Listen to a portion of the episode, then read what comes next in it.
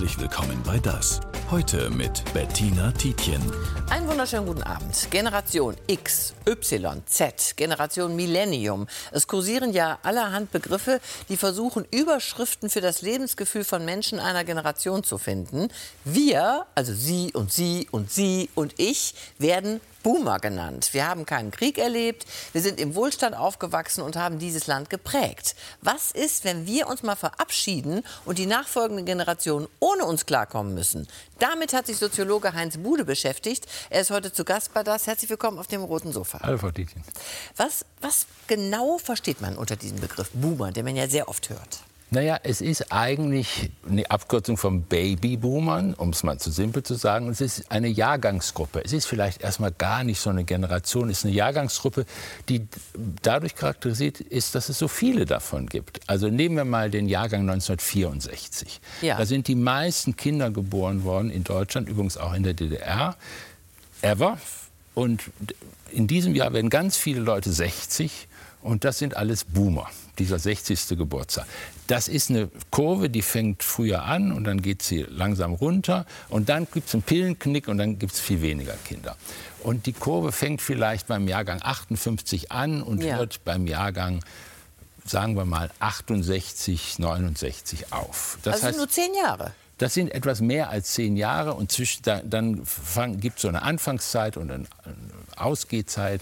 Und ich bin Jahrgang 54, das heißt, ich bin ein Frühboomer, glaube ich.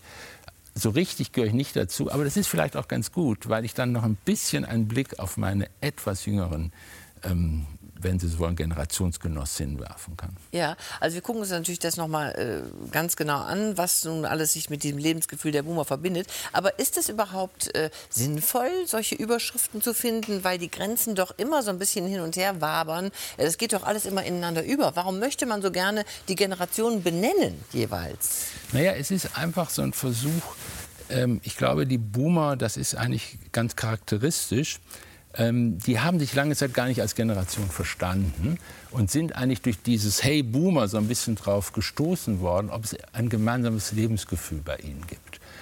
Und das ist, glaube ich, der Punkt, um das es geht. Man will irgendwann im Leben mit seiner eigenen Biografie nicht alleine sein. Und dann sucht man nach Ähnlichkeiten bei anderen, die gleich alt sind. Und vielleicht hat man dann das Gefühl, ach, man bildet vielleicht eine Generation, mit der zusammen man durch die Zeit geht. Das beruhigt auch, wenn man solche Generationsgenossinnen ausmachen kann. Ich glaube, niemand ist so ganz so gerne mit seiner Biografie alleine. Man sucht Ähnlichkeiten, man sucht Verbindungen. Vielleicht ist es einer der letzten Verbindungsbegriffe, den es gibt. Klasse ist keiner mehr. Ähm, Milieu ist auch ein schwieriger Verbindungsbegriff. Ähm, Nation auch ein schwieriger mhm. Verbindungsbegriff geworden. Aber Generation ist einer, der besonders in, in Deutschland eine große Tradition hat. In gewisser Weise sind die Deutschen ein Land der Generationen. Mhm.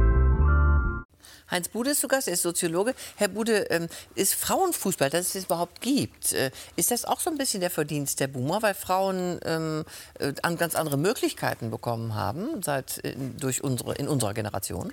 Glaube schon. Also die Boomer-Frauen sind eigentlich sehr bestimmend für diese Generation, weil wir da besonders viele Bildungsaufstiege haben, bei den Frauen, bei den Männern auch, aber auch bei den Frauen. Und in der Tat, bei den Boomer-Frauen, auch jungen Frauen, war völlig klar, dass sie ganz andere berufliche Möglichkeiten haben, hatten und auch die wahrgenommen haben und sich nicht äh, so schnell ins Boxhorn haben jagen lassen. Also mit einer gewissen Selbstbewusstheit in Anspruch genommen haben, auch gute Positionen zu haben. Und wenn sie auf nicht so guten Positionen gelandet sind, dann doch in einem Betrieb oder in einem Büro in gewisser Weise sich durchzusetzen. Mhm. Bin ich eine typische Boomerfrau, Jahrgang 60?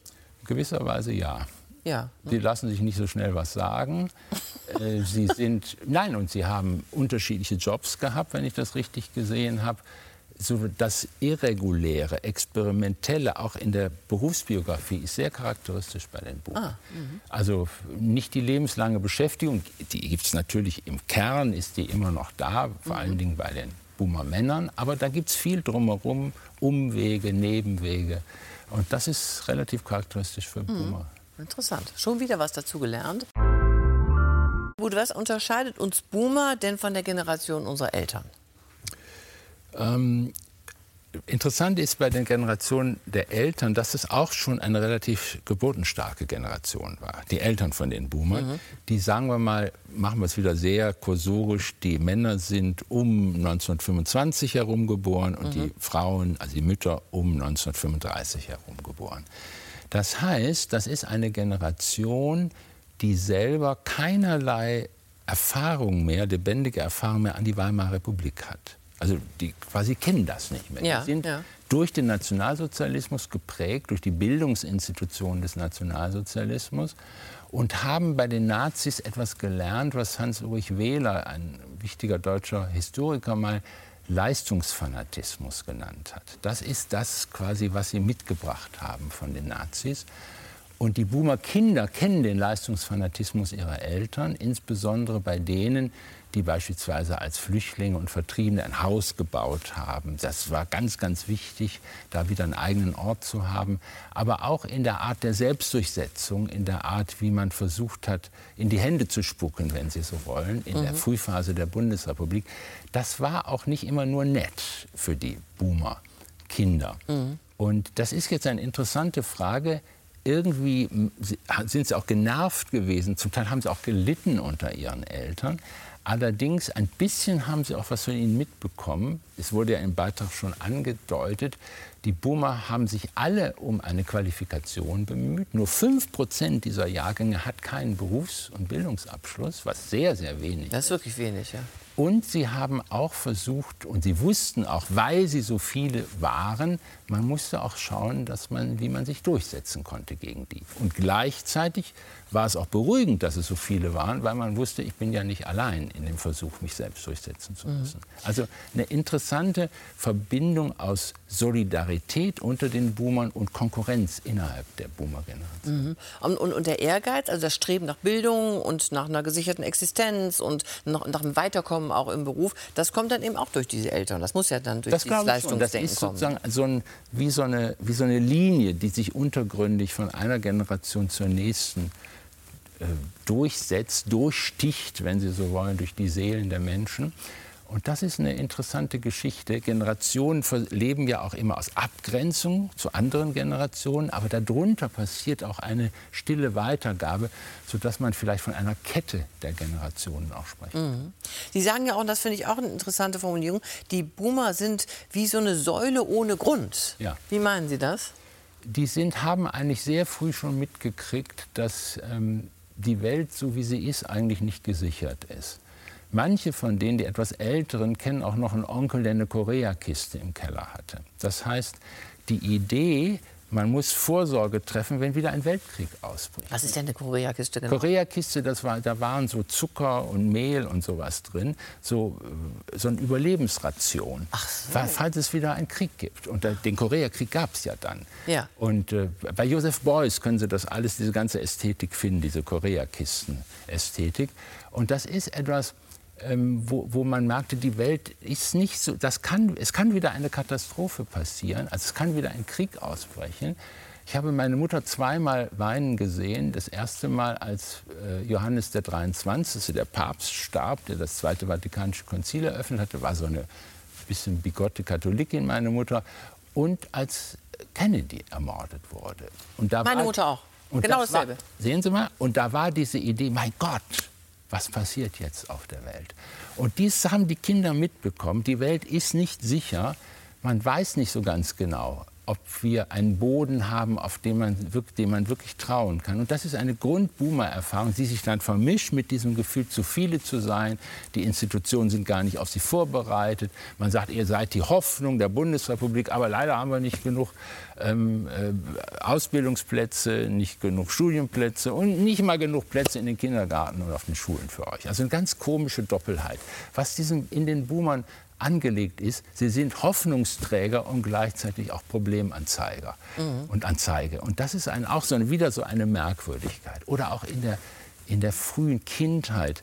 Also ich weiß, und viele Boomer können das auch bestätigen, man weiß irgendwie, dass es Nazis gab. Und man konnte, also in der Schule wussten wir, was die Nazi-Lehrer sind. Und wir konnten die auch erkennen. Wir hatten jetzt keine Angst vor denen, mhm. das kann man nicht sagen. Aber wir wussten, dass es Nazis gibt. Und dann irgendwann dachte man, ja, was ist denn das für ein komisches Zeugs? Also ich erinnere mich noch, wie meine Oma sagte, guck mal, siehst du den da hinten, der mit den Stiefeln, das war ein Nazi. Da sagte ich, so sieht also ein Nazi aus? Also so diese Frage, was ist denn das eigentlich? Und Wuppertal geboren, Bombenangriffe auf die Stadt. Ganz früh ich, habe ich mich mit diesen Fragen dieser Bombenangriffe beschäftigt auf Wuppertal. Ähm, Wuppertal im Loch, wir finden dich doch, hieß es dann immer. Das mhm. waren die, vor allen Dingen die britischen Bomber. Und das ist auch so ein Gefühl, also schon in der frühen Kindheit, dieses, diese zweite, so eine zweite Ebene mitzubekommen. Es, äh, ein, ein, ein Philosoph hat das mal genannt, das kommunikative Beschweigen. Es gibt noch etwas und alle wissen eigentlich, worüber man nicht redet. Mhm. Aber das kam ja später dann in der, in der, in der weiterführenden Schule auf dem Gymnasium. Im Geschichtsunterricht wurde das ja dann alles aufgearbeitet. Das ausgearbeitet. Ja. Aber man hatte das schon so mitgekriegt. Man hatte, wenn, wenn man, ich weiß noch, man ging zu einem Friseur immer und der hatte ein Holzbein. Und mhm. wir haben viele Leute, kann, Sie kennen das auch, Leute mit Holzbein, mit Affenarm. Kriegsversehrte, ne? Kriegsversehrte, ganz genau. Und das ist auch so eine Boomer-Erfahrung, die wenn Sie sollen, so Ablagerungen im Leben hat. Und ich glaube, viele Boomer, die jetzt älter werden, jetzt ein bisschen über 60 sind, die sich zu beschäftigen, damit beschäftigen, was werden sie eigentlich ihren Enkeln von ihrem eigenen Herkommen erzählen? Denn so langsam gibt es auch Kinder von den Kindern der Boomer, mm, mm. Eltern. Und äh, das ist auch eine interessante Frage. Was erzählt man denen eigentlich? Irgendwie ist es, sie haben relativ viel Einschnitte erlebt, die sagen, die Welt ist nicht sicher, in der wir sind. Aber interessanterweise geht es dann doch immer wieder weiter. Mm, ja, im Grunde eine spannende. Es fällt mir jetzt gerade so auf, dass wir eigentlich eine sehr spannende, äh, sehr facettenreiche Generation ja, sind ja. bei allem, was wir so mitbekommen haben und wie das dann weitergegangen ist. Aber die Sendung ist ja noch nicht zu Ende. Wir haben ja noch viel zu besprechen. Bettina Lehnert versucht jetzt erstmal dem Lebensgefühl der Boomer so ein bisschen nachzuspüren. In diesem Fall denjenigen, die in der Bundesrepublik aufgewachsen sind. Es gab ja nur auch die DDR. Gelandet gelandet ist sie irgendwann in einem Plattenladen in Hamburg. Ein Boomer. Mehr als 20 Millionen Deutsche in Ost und West kommen in den Jahren zwischen 1955 und Ende der 60er zur Welt. Seinen Höhepunkt hat der Babyboom 1964. Säuglingsstationen, Kindergärten, Grundschulen, überall ist es sehr voll. Studien sagen, Babyboomer seien selbstbewusst, weil sie einfach so viele waren. Sie werden groß in den Aufbruchsjahren der 60er und 70er. Und was sind die frühesten Kindheitserinnerungen aus dieser Zeit? Ich bin in der schwäbischen Provinz aufgewachsen, in einer 30.000 Einwohnerstadt. Waren wir bestimmt fünf oder sechs Parallelklassen. A, B, C, D, E, F, G gab es da dann schon auch im Jahrgang. Hm. Und es gab wahrscheinlich ganz viele Christians, Stefans, ja, äh, natürlich, ja, ja, klar. Petras, Christiane. Claudias ja, ja, ja. und äh, ähm, ja. Was gab's am meisten? Ähm, äh, Vornamen. Steff, ich glaube, Stefan gab es am, am häufigsten. Es gibt damals vieles, das verbindet. Die Bundesrepublik etwa kennt nur drei Fernsehprogramme. Trends kommen überwiegend aus Amerika. Die Bravo wird von einer ganzen Generation gelesen. Aber langsam entwickelt sich eine vielfältige Jugendkultur. Wie klingen die Boomer-Jahre? Was damals eben im Mainstream oder sehr angesagt war, war zum einen natürlich die große Disco-Welle. Also das war, das war eine Riesenbewegung Ende der 70er Jahre, was dann auch aus den USA rübergeschwappt ist. Was auch schwer angesagt war, war dieser ganz typische klassische Stadionrock, Classic Rock, wie mhm. zum Beispiel Queen.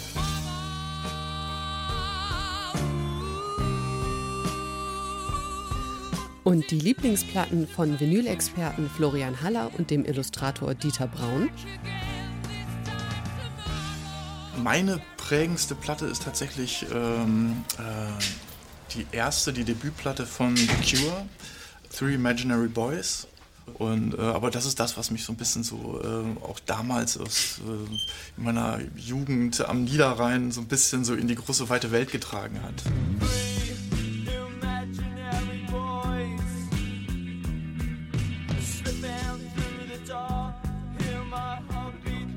Spurensuche nach dem Lieblingssound der Boomer. Für Florian Haller ist es diese. Mal gucken, wie die klingt. 1978 kam sie raus von einer Schlagersängerin aus Ostberlin, Nina Hagen. Ich Die Platte lässt sich eigentlich gar nicht so richtig in eine Schublade packen. Und deswegen mag ich die eigentlich auch ganz gerne. Ostdeutsche Sängerin, westdeutsche mhm. Band. Keine Generation geht derart pragmatisch durch weltpolitische Krisen. Demonstriert gegen Nachrüstung, gegen Atomkraft, mit viel Kreativität und friedlich. Und was war das Gefühl, das die Boomer besonders prägte? Ich für mich kann sagen, das ist so ein Geborgenheitsgefühl, irgendwie dieses äh, noch unabhängig von dem Gefühl, oh, wir sind im Kalten Krieg oder so, aber irgendwie war alles so eine so, so gefühlt ähm, ähm, sicher. Vielleicht ist es genau dieses Sicherheitsgefühl, das den Boomern die Zuversicht mit auf den Weg gab, dass es auch in schwierigen Zeiten schon irgendwie weitergeht. Ja, eben, Sie haben es gerade auch gesagt, also es ist ja doch auch was Individuelles, oder? Wenn man sich Klar. erinnert, was, was hat das, was hat, welche Werte hatte ich, wie habe ich mich gefühlt. Da kann ja der eine so und der andere so sein, auch wenn sie gleich alt sind. Natürlich. Und es ist auch so, Sie können jetzt, manche haben eine Idee, wie ein typischer 68er aussieht. Das stimmt ja auch irgendwie nicht. Aber man kann überhaupt nicht sagen, wie eine typische Boomerin aussieht. Das ist, da kann man, das geht nicht so richtig. Auch schon bei der Musik. Ich würde sagen, der, der Punk, ich würde den Punk sehr viel stärker machen als die Disco-Musik. Die kam mm. erst in den späten, meiner Ansicht nach in den späten 80er Jahren wurde die deutlich. Ich bin auch gerne in Clubs gegangen und so. Aber vorher war der, der Punk, also vor allen Dingen dieses No Future, das ist eigentlich eine Formel dieser Generation. Und zwar war das ja nicht als Anklage gemeint, sondern als Fest Feststellung. Und zwar deshalb, weil man sagte, wir wollen uns nicht von der Zukunft terrorisieren lassen und auch nicht von der Vergangenheit. Wir wollen jetzt das tun, was wir tun wollen. Das hat einen pragmatischen Zug, aber es hat auch einen existenziellen Zug ich war ein, ein bisschen, habe ich mit meiner Frau zusammen und einer Freundin einen Roman über die Hausbesetzer der 80er Jahre in Berlin geschrieben. Da sind wir diesem Boomer-Lebensgefühl auch bei den Hausbesetzern ein bisschen auf den Grund gegangen. Wofür war das denn ein Zeichen, dieser Hausbesitzer? Habe ich natürlich auch noch miterlebt. Ja, das war dieses Experimentelle also die Abkehr von einer 68er-artigen Politik, das System zu ändern und nicht sagen, wir wollen nicht das System ändern, sondern wir wollen einen Ort für uns haben in einem mm, besetzten mm. Haus. Also das Leben konkret zu fassen und nicht Flugblätter zu schreiben, sondern Häuser zu besetzen. Und äh, fast 170 Häuser waren besetzt in Berlin. Und das waren Orte des Lebens, die als Orte des Lebens auch verteidigt worden sind und in denen auch die neuen Kompromisse zwischen den Geschlechtern eine große Rolle spielten. Wir haben eben über die Frauen gesprochen. Und das spielte eine ganz große Rolle, die weibliche, wenn Sie so wollen, die weibliche Energie, mit der sich die Boomer-Männer immer auseinandersetzen konnten. Vor allen Dingen, wenn die Frauen-Boomer eine sehr klare Vorstellung über Sexualität hatten und was geht und was nicht geht. Und man musste sehen, wie man dahin kommt, kam. Und, mhm. man, und alle, gerade bei den Boomern, ist mir immer wieder, bei den Frauen immer wieder im Gedächtnis, dass viele, viele jedenfalls in Berlin damals, eine Abtreibung hinter sich hatten, weil es irgendwie mit einem Mann nicht ging und es war alles ganz furchtbar und dann haben die immer Suzanne tagelang gehört, Leonard Cohen. Von Leonard Cohen. Ach. Ja, ganz furchtbar. Also, ja, habe ich, hab ich aber auf der, auch auf der Gitarre gespielt. Ja, ja, sehen Sie mal, gucken Sie mal. Also wir sind doch, ich meine nicht nur Wuppertal, sondern die Boomer, Boomerei bringt uns doch ganz schön zusammen. Ja. Also, und das ist auch so was gewesen, eine ganz tiefe existenzielle Verzweiflung, die da auch immer mit verbunden war. Ja, eine große das, Melancholie, eine ganz große, große Melancholie. Also mhm. mit, der, mit dem Gesichertsein und mit dem es, äh, es, wurde ja immer, es ging immer alles noch mal gut. Aber hat man geglaubt, dass es immer alles gut ging? Also als ich mein Studium beendet habe, Soziologie, mhm. hieß es junge Taxifahrer. Mhm, Was? Auch gesagt. Haben wir heute in der Redaktion noch darüber gesprochen, wie oft man zu hören bekommen hat, Mensch, du wirst doch sowieso als genau, Taxifahrer genau, und Taxifahrerin genau. landen. Genau. Wir müssen mal über diese Ereignisse kurz noch, äh, noch mal nachdenken, äh, die uns ja auch geprägt haben. Aber äh, also zum Beispiel Tschernobyl, mhm. ähm, AIDS, äh, welche Rolle hat das gespielt für unsere Entwicklung? Ich glaube, eine riesige Rolle, weil das sind die 80er Jahre, das ist die prägende Zeit für die Boomer, wenn man die Jugend, die Adoleszenz, die verlängerte Adoleszenz, die verlängerte Jugendzeit ins Zentrum stellt, dann waren das die 80er Jahre. Und dann gibt es genau diese beiden Großereignisse. Einerseits AIDS, also als etwas, was in das persönliche Leben hineinwirkte. Also wenn man ein bisschen eine erweiterte Vorstellung von Sexualität hatte, dann war man, wusste, war man in der Sache drin. Und mhm. es war auch klar, es gab keine Art von man konnte sich nicht dagegen impfen. Nee, man oder gar nichts machen, man, außer sich schützen. So, das ist ein interessanter Punkt. Individuelle Verhaltensveränderung war die einzige Möglichkeit, mit der Sache zur Rande zu kommen. Sich selbst zu schützen, sich zu überlegen, wie macht man das und was muss man dazu tun, welche Risiken geht man mit wem eigentlich ein. Und das ist eine Boomer-Erfahrung, dass etwas übereinkommt, das man nur durch individuelle Verhaltensveränderungen in den Griff bekommen kann. Und dann kommt etwas, was man überhaupt nicht in den Griff bekommen kann, nämlich Tschernobyl. Mhm. Das ist, und das ist eine Gefahr, die so einen abstrakten man konnte die Gefahr nicht riechen und nicht sehen. Das war ein, eine Wolke, die kam. Und man konnte vielleicht gerade noch auf den günstigen Wind hoffen. Und viele Boomer, die schon kleine Kinder hatten, sind, haben die Kinder geschnappt und sie nach Italien in Panik äh, haben sich verabschiedet, weil man nicht wusste, was bedeutet das mhm. alles. Das ist ein ganz interessanter Punkt. Dann auch zu merken, irgendwann, es ist, geht auch wieder vorbei.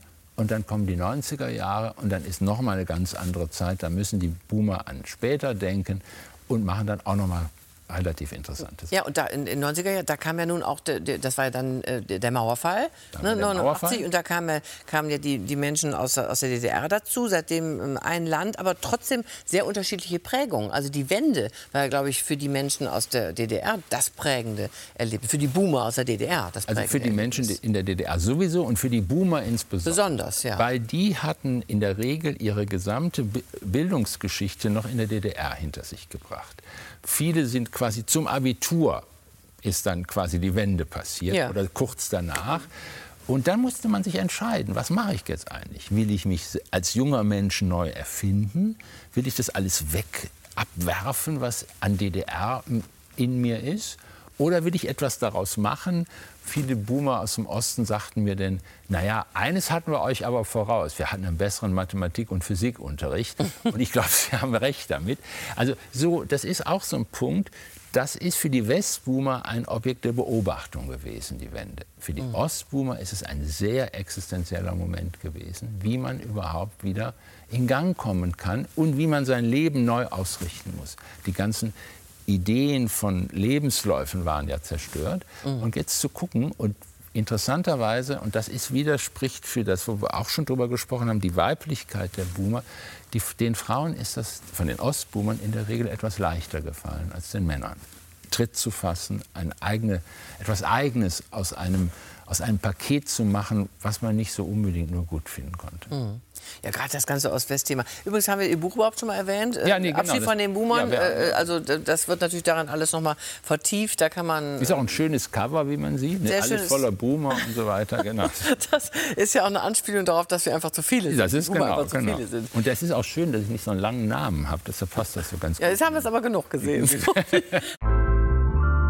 Sie sagen, Herr Bude, das deckt sich nicht unbedingt mit Ihren Untersuchungen, dass die, die Mehrzahl äh, der Boomer früh in Rente gehen will. Die sagen das, das ist ja der Punkt, das muss man jetzt aufpassen. Die sagen, dass sie das tun werden, aber sehr viele Boomer fangen jetzt an zu überlegen, was bedeuten diese Abschläge? Sind denn, und wir haben das eben von der Kollegin gehört, ist das, die, die, Rentenformel noch aufzuhalten in den nächsten 30 Jahren, dann sagen sie, oh, oh, dann wollen wir nicht selber noch mehr, noch 4 Prozent oder gar noch mehr davon wegnehmen. Ich glaube, das ist, die sind vorsichtiger geworden, die Boomer, auch weil sie rechnen. Und es gibt sehr viele Boomer, die in Berufen arbeiten, die ihnen Spaß machen, oder was heißt Spaß machen, die eine, zumindest eine Stabilisierung für ihr Leben darstellen, die doch auch noch länger arbeiten wollen.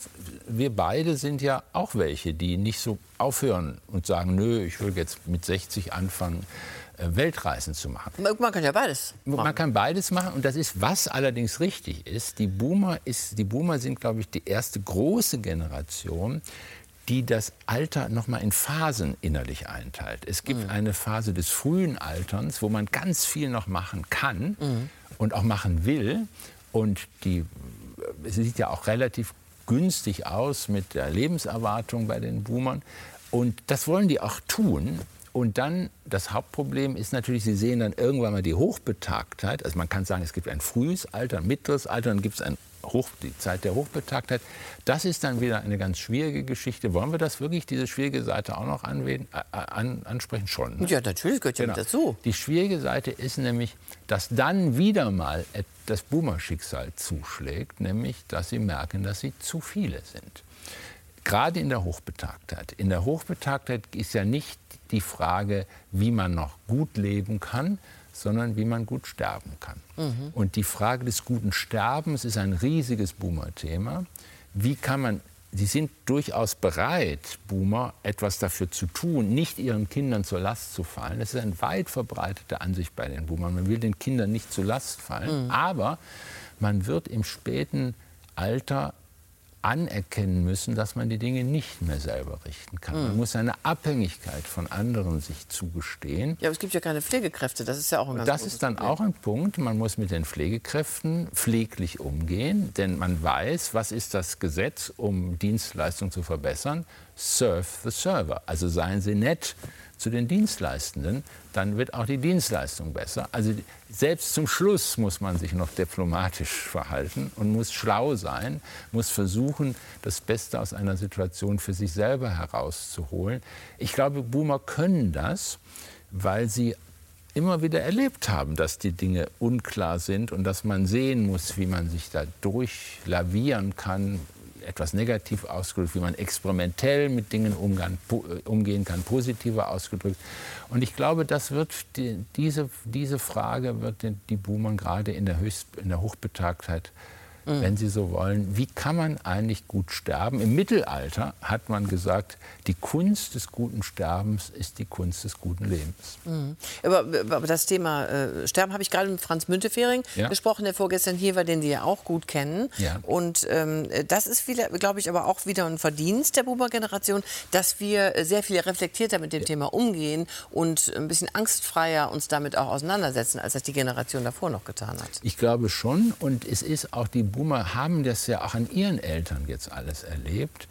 Die Eltern, die dement geworden sind, wie macht man das eigentlich? Sind sie noch erreichbar? Dann plötzlich der Vater von dem Krieg in seinem Verwirrtheitszustand äh, spricht, nachts aufwacht und schreit und all diese Dinge. Arno Geiger hatte ein wunderbares Buch darüber geschrieben. Ja, der alte das, König in seinem Exil. Das ist ein Boomer-Roman, ja, also in ja. gewisser Weise. Zeigt dieses Problem. Das ist eine neue Angleichung nochmal an die Eltern und natürlich der Aufruf an sich selber, wie wollen wir das eigentlich selber alles gestalten. Mhm.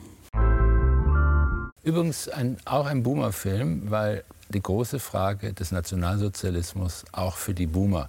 Und zwar dieses Empfinden, dass man es eigentlich nicht versteht. Dass es nicht die Großindustrie allein war, die war es auch. Und dass es nicht die Interessen waren, auch nicht mal der Kapitalismus, sondern es ist sehr viel komplizierter. Es ist die Wünsche der Menschen, die sind manchmal so ganz furchtbar und die Gedanken sind so irre verrückt. Und das ist ja etwas, was heute auch wieder in der Gesellschaft plötzlich da ist, dass Dinge passieren, wo man denkt, warum machen die Leute das eigentlich? Und man kommt in dieses sehr merkwürdige Gebiet der Wünsche und der Anerkennungsbedarfe, auch der Depressionsbedarfe der Leute und des Irren. Irrsinns. Ja, und Ängste spielen ja auch eine Ängste ganz große Rolle. eine Rolle. Lassen Sie uns noch mal positiv äh, äh, denken am Ende der Sendung. Welche Möglichkeiten haben wir Boomer denn zusammen mit den nachfolgenden Generationen Dinge vielleicht wieder gut zu machen, die wir versäumt haben und zusammen die, äh, positiv in die Zukunft zu blicken und sie zu gestalten miteinander? Na, ich würde sagen, und das, ich merke das so langsam, dass das Generationsverhältnis auch so ein bisschen eine Angleichung bereithält. Bei den Millennials, die jetzt 40-Jährigen, interessieren sich ein bisschen mehr für uns. Und auch bei den Jüngeren gibt es das. Es geht ums, Lebens, ums Leben lernen in einer Situation, die manche Leute Polykrise nennt. Wir haben viele Dinge, die gleichzeitig auf uns einwirken. Und was können die Boomer? Die Boomer können gut sortieren. Die können die Dinge sortieren. Die müssen nicht etwas rausschmeißen aus dem Spiel, sondern sie können das zusammen auf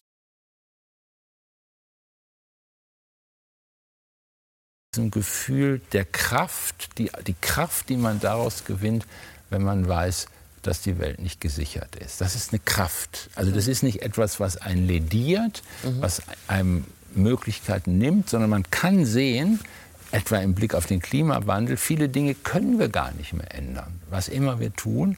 Und wenn wir sehen, was wir nicht ändern können, was irreversibel ist, dann sehen wir auch, was reversibel ist, was wir noch machen können, was zu ändern ist. Und das, glaube ich, ist etwas, was äh, die Boomer möglicherweise den jetzt 40-Jährigen und vielleicht auch den jetzt 20-Jährigen ein bisschen mitteilen. Mhm. Dann ist unser Ziel, dass die Jungen ein bisschen weniger zu uns Okay Boomer sagen, um den Kreis zu schließen. Vielen Dank, Herr Bude, für dieses interessante Gespräch. Morgen habe ich die tolle Schauspielerin Jasmin Tabat dabei zu Gast auf dem roten Sofa. Darauf können wir uns auch freuen. Jetzt können Sie sich erstmal freuen auf Ihre Landesprogramme. Danke fürs Zuschauen. Schönen Abend noch. Bis morgen. Ja, aber diese, diese